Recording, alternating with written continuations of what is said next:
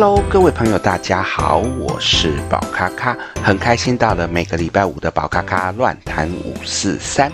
这个礼拜要来跟大家聊一些什么？我们要来聊到关于跟神明有关系的事情。那么跟神明有关系的事情是什么呢？这其实是一个。听众他想要询问的一些问题，那宝咖咖觉得蛮有趣的，所以也想要来跟大家分享，也让各位可以去了解一下，有一些事情可能不如我们原本想的这样子。呃，这个听众呢，他聊到说，如果神明呢，是一个高等的能量，因为他有去听过宝卡卡关于去聊到东西方神明的这个概念，里面有去聊到，其实也许所有的神明都来自于一个高等的能量，那它只是因为不同的国度、不同的宗教所形成的不同的外在人格，那在溯本根源上面都是同一个神明的概念，同一个能量的概念。那么如果有呃，这样子的一个概念的话，那到底会不会有所谓的天庭？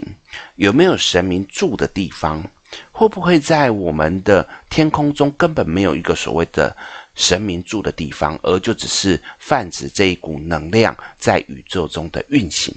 他为什么要这样问这些问题？原因是因为在我们的农历过年前，都会有所谓的送神的这个动作。这个动作呢，都代表的是要送一些神，好，包含送灶神要回天庭，然后，所以我们希望灶神可以帮我们说好话，然后可以让我们在来年可以得到被庇佑的状况。他说，如果都是讲这样子的高等的能量，那这样子理论上应该就没有天庭才对。在这个过程当中，那我们过年还要送神吗？其实呢，站在我们中国的一些。嗯，习俗上面，我觉得有送神的这个仪式没有不好，因为呢，它也是代表说一年到头了，我们有怀着感恩的心，然后来把我们的厨房整理干净，然后也把这个厨房呢做一个感谢的动作，有一点像所谓的饮水思源，因为毕竟一整年靠厨房养活一家人，靠厨房的一些。器具来协助我们的生存，那在最后，我们像是一个感谢他的动作，然后来作为一个一年的 ending，这种感觉我觉得蛮好的，也是我们以前传统的中国，我们要教导孩子，对于凡事所有的事情都要懂得去感恩的这个态度。那我觉得站在这个角度还蛮不错的。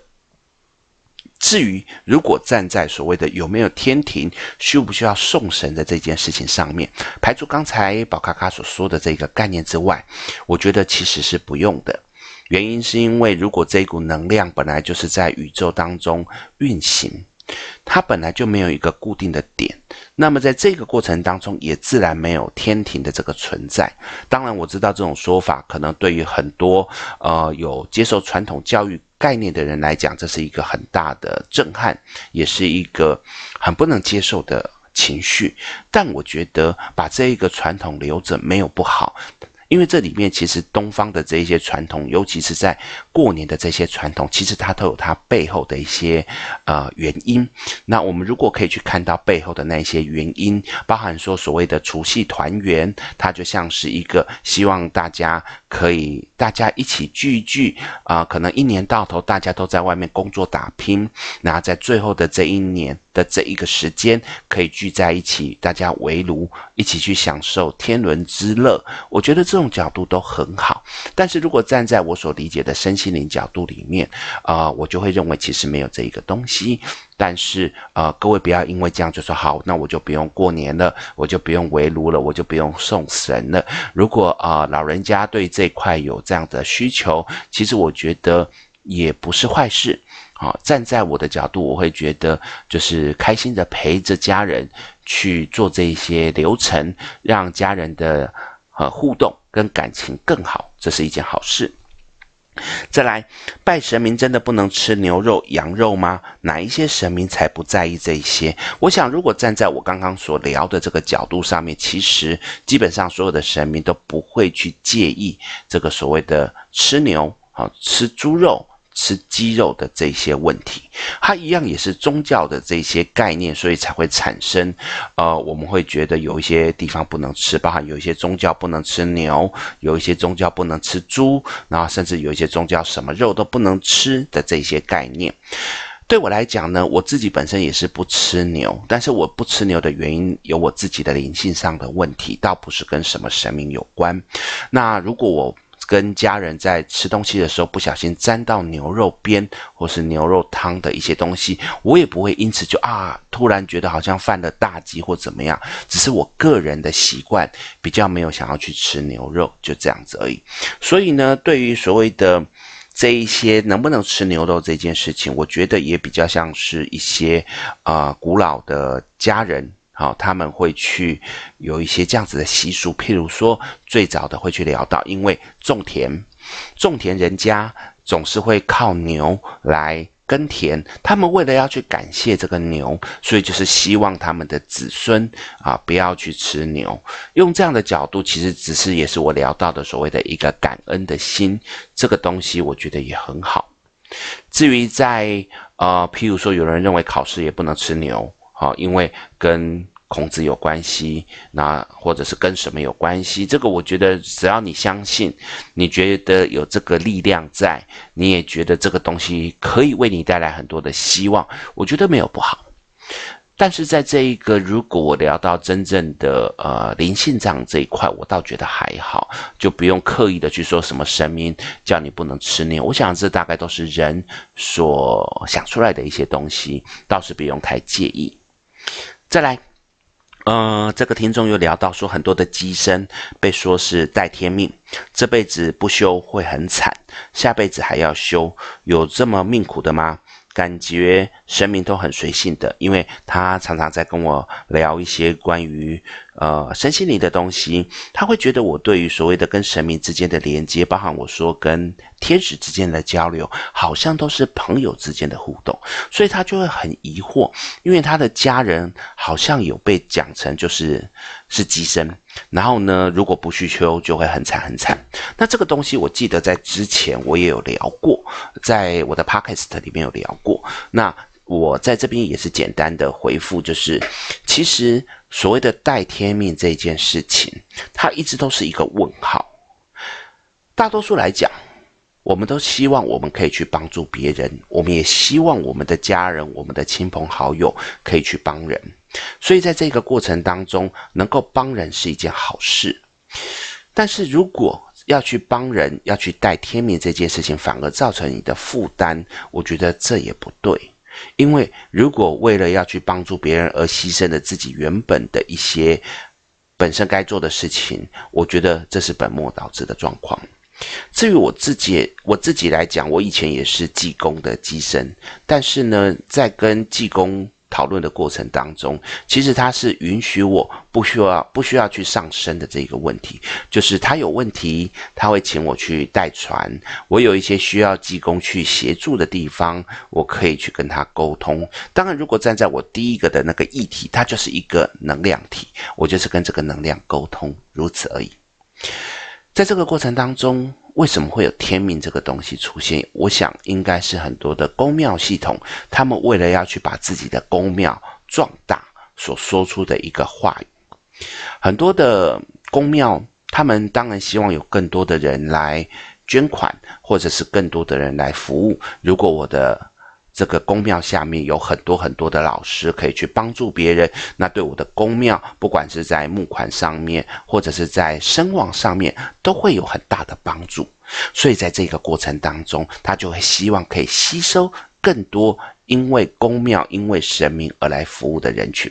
可是站在我们的角度，我如果可以，我当然是希望去做我自己的事情啊，我希望去过我的生活啊。于是他们就会用所谓的天命的这个角度压在你的身上，希望你可以去呃符合他们的需求。可是有人也讲说，对呀，可是他跟我讲之后，我就是运气不好，所以呢，我如果不去修，我不去服务人群，我运气会更不好。其实这是鸡生蛋，蛋生鸡的问题。绝大多数各位可以去看，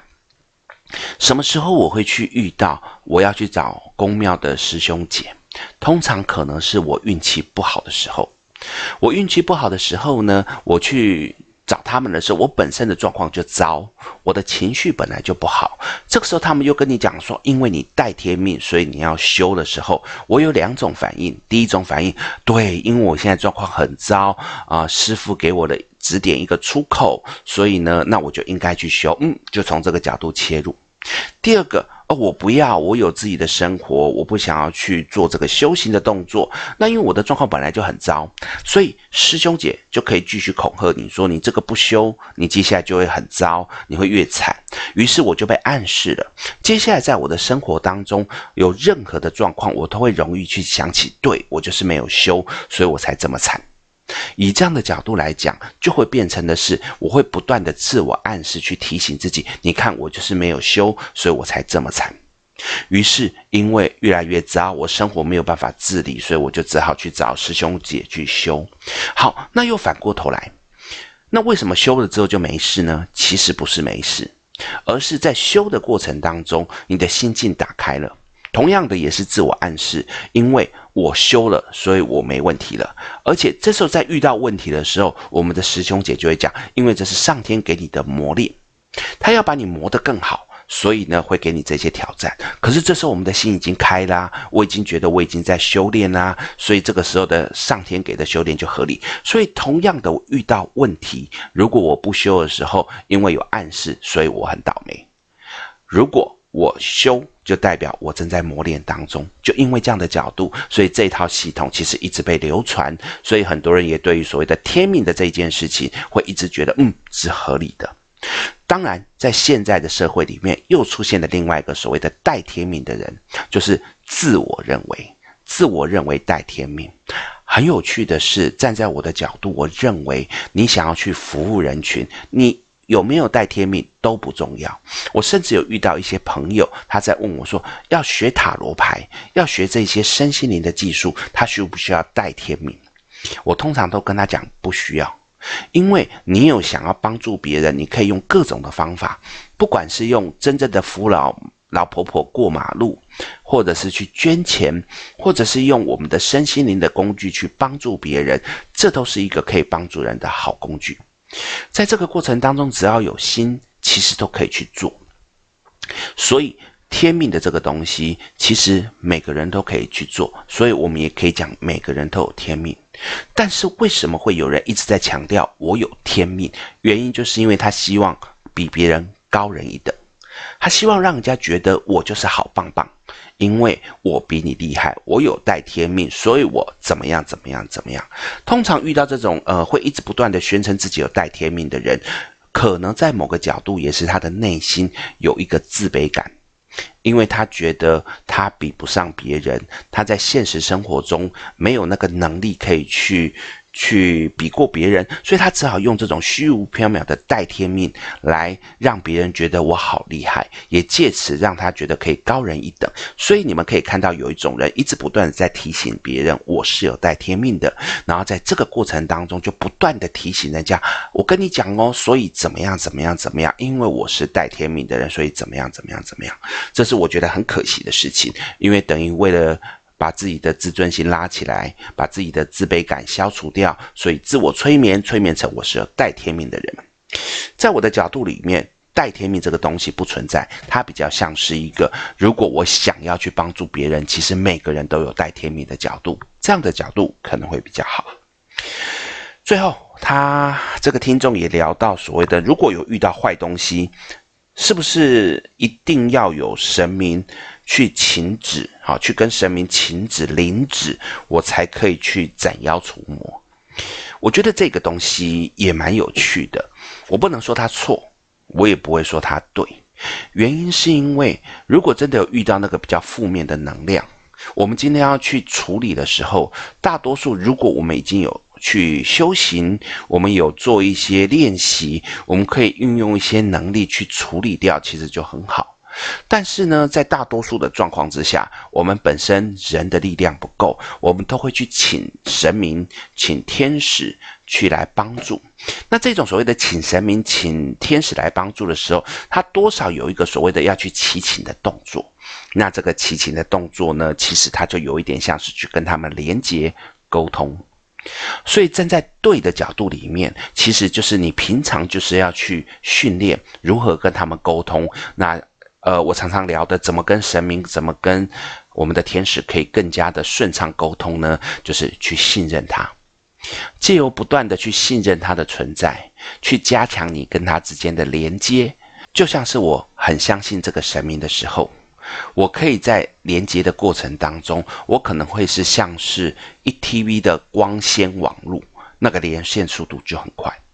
可是我如果不了解它，我也不信任它，我可能在连接的过程当中，就会像那种传统的 56K modem 的那个状况，那速度相对相对的就慢。所以用这个角度来讲，所以平常我们可以跟他去交流，跟他互动，不管是我们借由东方系统可能会去修，或者是去画符，去做一些仪式、科仪的这些动作来加强这个信任感，或者是西方世界会有所谓的呃仪式。或者是祭坛这种东西，去加强自我的信任跟连接的状况，这都是好的。所以在某个角度，所谓的灵子，我说对，它指的就是它本来就是需要去做一个这样子的连接。但是我又说不对的原因，是因为并不是所谓的去做了这个动作，你就一定可以连接，也不是说你不做这个动作，你就不可以去连接。我都没有讲灵子哦，我都是讲连接。当你对于一个神明或对于一个天使，你是非常的信任、非常的敬仰，你对他的信任感无限的大。在这个过程当中，你要去请求他来协助处理一些被负面能量干扰的人事物的时候，其实你是可以直接把讯息传递给他，也可以请他直接来处理。